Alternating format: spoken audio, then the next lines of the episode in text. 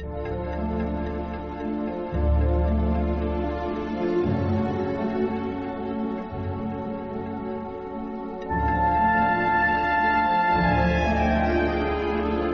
Don Francisco Pérez Avellán, muy buenos días. Buenos días, don Federico. Hoy es un día en el que tenemos esa sentencia de la Audiencia Nacional elogiando prácticamente el asalto al Parlamento de Cataluña.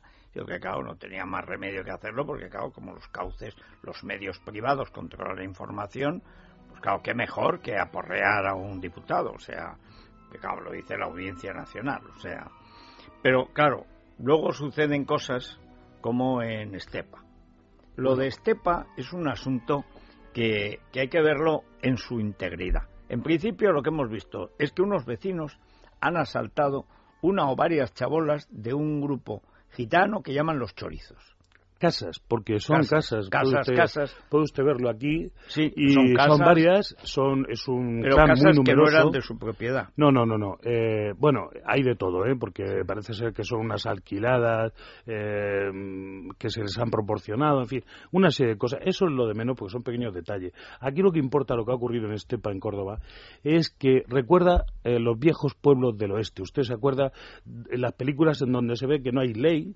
eh, no hay policía, que hay un triste sheriff que no puede con lo que está sucediendo y que nuevamente la gente de pronto se lanza contra las cosas que le están pasando y acaba pues tomándose la justicia por su mano. En efecto, los periódicos vecinos de Estepa se toman la justicia por su mano por una ola de robos y tal. Eh, nosotros pensábamos, los periodistas que seguimos la actualidad criminológica, que no podría haber un ministro peor que Rubalcaba, ¿no? Pues puede. Nos equivocábamos. Que no podía haber un ministro más malo de justicia. Pues la justicia ha empeorado con este ministro. Hasta el punto de que, en efecto, hay sitios como Estepa donde la ley brilla por su ausencia. Es decir, esta gente estaba harta, no es justificación ninguna, y no se puede tolerar que los ciudadanos se tomen la justicia por su mano, efectivamente.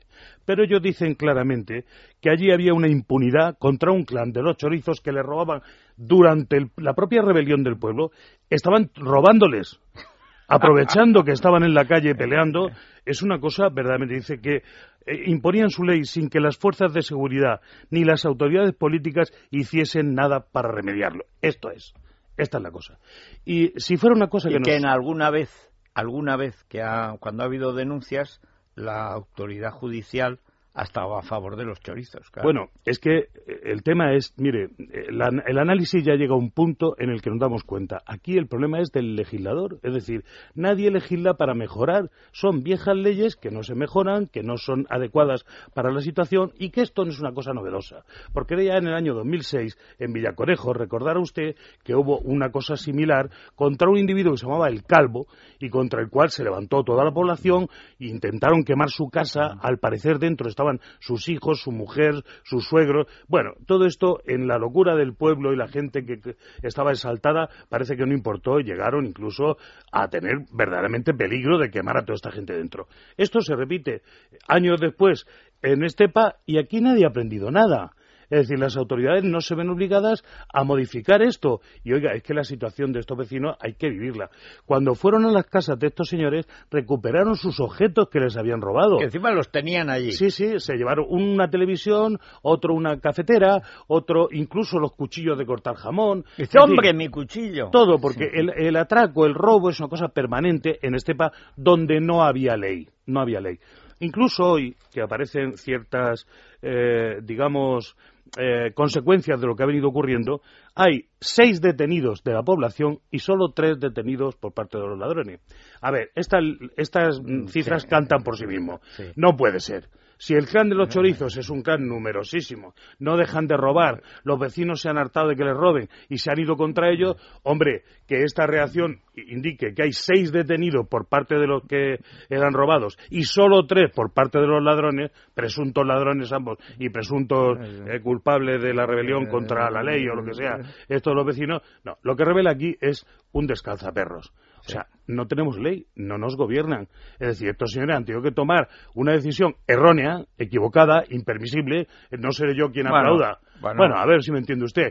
Es que esto es el regreso al rey de la horca. Bueno, pero claro, pero es que el juez de la horca fue un adelanto de cuando no había juez. En, aquí es donde queríamos llegar. Es decir, mire, esto no se produce por casualidad. No, no, no. No es un hecho espontáneo, ni mucho menos. Es que aquí vienen quejándose hace eh, muchísimas semanas. Estas personas están sufriendo. llevan dos años. Imagínense lo que es vivir en un pueblo donde cada vez que sales de tu casa te roban te roban y además que entran con total descaro. ¿Sabes quiénes son? Los nombres de los que, de los que roban. Los has denunciado. Está la Guardia Civil, el gobernador de la provincia, el alcalde del pueblo, en fin, todo el mundo. Y aquí nadie, hace, nada. Y tú vives permanentemente con el corazón encogido. Hombre, como usted comprenderá, si uno no se harta y enloquece y se va a pegarle fuego a las casas de sus presuntos enemigos, pues usted verá qué puede hacer. O sea, es que esto es de razón, ¿no? Es decir, que habría que, que, es criminal la actitud de, los, de las autoridades. Totalmente. De dejadez. Hay gente que cobra dinero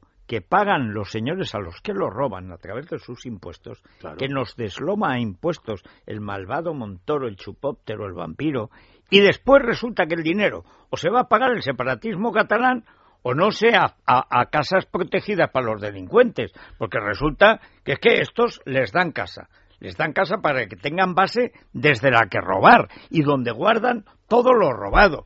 Es que eso clama al cielo. Bueno, ya le digo, o sea, es decir, que es una provocación constante. O sea, los vecinos no debían dejarse provocar, sino haber exigido justicia, en mi opinión. Ya, lo han hecho. Y en efecto. Pero eh, una vez que llegamos a la situación examinada a día de hoy, nos damos cuenta de que les han estado alimentando y provocando para que al final estallen y salten. Y los más exaltados, pues, pues nada, se han ido contra esta gente y han recuperado, y han recuperado, sus cosas y se han quejado de la mejor manera posible. Pero, ¿qué ocurre? Que esto es un punto más de la dejadez tremenda en la que está nuestra seguridad. Estamos mal gobernados, mal Es que han coincidido el peor ministro de Justicia posible y el peor ministro del Interior posible. Pero hay una impavidez por parte también de la oposición, porque nadie está diciendo, oiga, esto que pasa en Estepa, esto que pasa en Estepa no es normal. Sí, no, se permitiría. El alcalde no sé dónde es. Yo no recuerdo ahora mismo, don Federico, ningún país del mundo, desde luego de Europa, donde pasen cosas como esta. Por supuesto que es decir, que en los demás países hay de verdad un alcalde que es la autoridad, porque para eso se le nombra. el alcalde es el primer responsable. coordinado. Con el puesto de la Guardia Civil o de la Guardia, como se llame, la Guardia Rural, etcétera, por supuesto que ponen en... Es que el paso siguiente a esto es contratar a Guayaterp.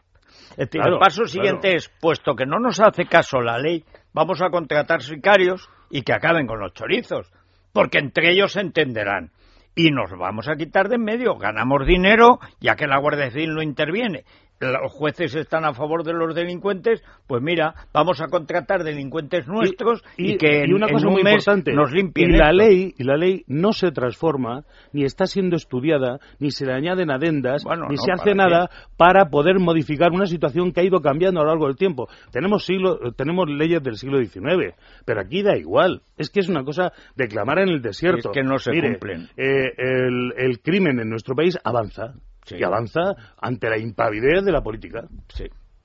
Bueno, pues, eh, pues nada, esto no ha acabado aquí. Que va, que va. Ya le digo, yo no he leído en Le Monde ningún ninguna cosa parecida. Bueno, la idea de que en Francia pase esto, cuando empezaron los mendigos rumanos a montar el número, bueno, acabaron echándolos a todos porque los alcaldes encabezaban el movimiento porque ensuciaban el río.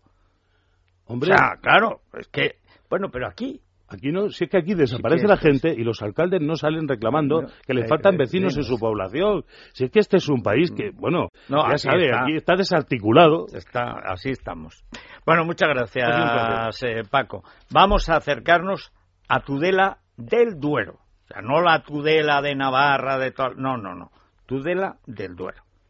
Y esto es Valladolid. Y es un sitio muy bonito. Y además, además de contarnos qué es Tudela y cómo se come allí, nos trae una receta de espárragos de Tudela del Duero, que es una cosa especial. Sí, no es abrir lata, verter líquido, aunque, comer lata. Aunque los espárragos cojonudos son, como su propio nombre indica, las cosas como son. Hacen honor a su nombre. O sea, a mí de las latas, latas, la de espárragos me parece un gran avance en la historia de la humanidad. Pero en fin, seguro que Víctor nos lo hace mejor.